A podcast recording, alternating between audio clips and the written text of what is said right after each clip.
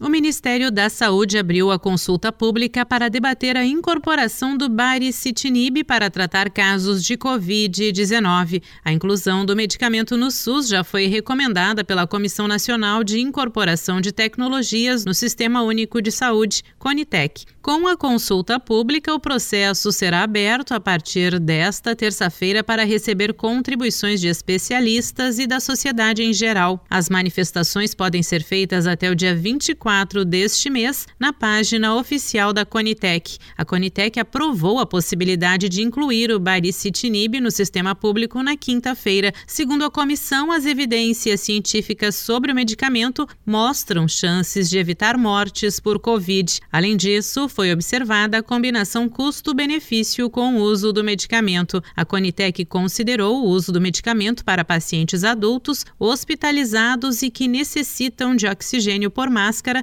ou catéter nasal ou ainda que necessitam de alto fluxo de oxigênio ou ventilação não invasiva. O baricitinib tem registro no Brasil para o tratamento de artrite reumatoide ativa moderada grave e dermatite atópica moderada a grave. A indicação do medicamento para o tratamento da COVID-19 foi aprovada pela Agência Nacional de Vigilância Sanitária. Com informações de Brasília, Sandra Fontela. With the Lucky Land slots, you can get lucky just about anywhere. This is your captain speaking. Uh, we've got clear runway and the weather's fine, but we're just going to circle up here a while and uh, get lucky.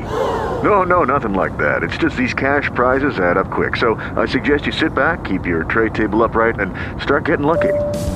Play for free at LuckyLandSlots.com. Are you feeling lucky? No purchase necessary. Void where prohibited by law. 18 plus terms and conditions apply. See website for details.